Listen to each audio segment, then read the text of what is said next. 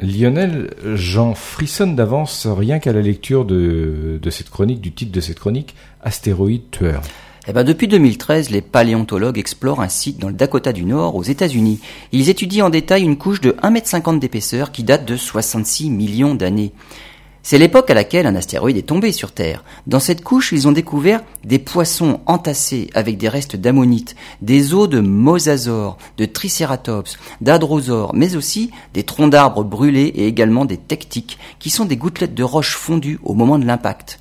Ces tectiques, formés sur le lieu de l'impact, sur la presqu'île du Yucatan au Mexique, ont été éjectés dans l'atmosphère et sont tombés en pluie diluvienne à 3000 km de là, justement, dans le Dakota du Nord, trois quarts d'heure après l'impact.